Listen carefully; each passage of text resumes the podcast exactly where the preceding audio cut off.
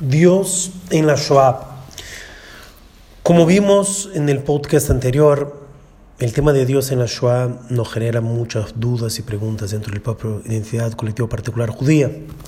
No hay cómo pasar la Shoah y seguir diciendo Dios es bueno, todo lo que pasa en este mundo es bueno y simplemente cabe a nosotros aceptar y entender. Diferentes líneas del judaísmo van a tomar la Shoah como un nuevo paradigma de entender el mundo y tener que resignificar su relación con la teología tradicional hasta aquel momento. Vamos a entender que el judaísmo, antes de la modernidad, hasta el año 1700, intentaba responder todo lo que pasaba en el mundo como castigo y recompensa.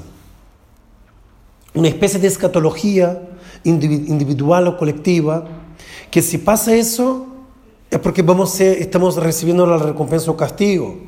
Los exilios era para no cumplir el pacto. La vuelta es porque volvemos a cumplir el pacto. Hay que entender que el judaísmo entendió el mundo dentro de esta escatología individual o colectiva y hasta la se buscaba uno hacerse grandes preguntas o, como dice Dios mismo en el libro de Job, no cabe a ustedes entender. Pero obviamente que pasado la Shoah, uno y otro de los grandes pensadores tuvieron que hacer estas preguntas de cuestionar cuál es el rol de Dios en este mundo, cuál es su posibilidad de intervenir, pero más que eso, cómo seguimos nos relacionando con este Dios. En este sentido, analizaremos los diferentes pensadores y lo que cada uno propuso y cuál es su impacto en la teología hasta los días de hoy. Buscaremos no quedarnos en los simplismos y ni siquiera dar solo una respuesta. Cabe a cada uno a partir de lo escuchado de, todos los filósofos y pensadores y rabinos, intentar construir su propia teología, aplicando que aquel Dios, quizá todopoderoso, omnisciente, omnipotente, tiene una forma de actuar que quizá no entendemos. Como él mismo dijo en el libro de Job, cuestionando, cuando los hombres buscan entender, él los dice, ¿Dónde estaban ustedes cuando creé el mundo?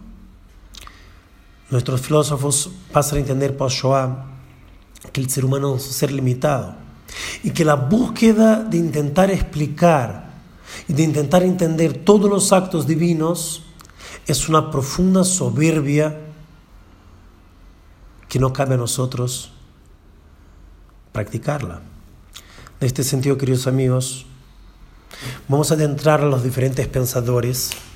Uno veces se contradice con el otro, pero que cada uno puede construir su visión de Dios, pero insisto, lo más importante es cómo esta visión va a afectarlo, a obligarlo a ser una buena persona. A partir de esta decisión, cada uno va a tener que, va a tener que pensar o que hiciese mitología, cuál es el sistema de creencias y prácticas y significados que voy a construir para darme un marco ético para saber lo que está bien lo que está mal. Porque no puedo depender que cada uno hace el suyo o que cada uno ahora vive la vida loca, porque tenemos que ser seres de relación con los otros. Y si somos seres de relación, como decía Buber, en búsqueda del yo tú, y no de una relación de consumo, cabe a nosotros pensar cómo construir este marco ético que nos obliga a luchar por un mundo mejor.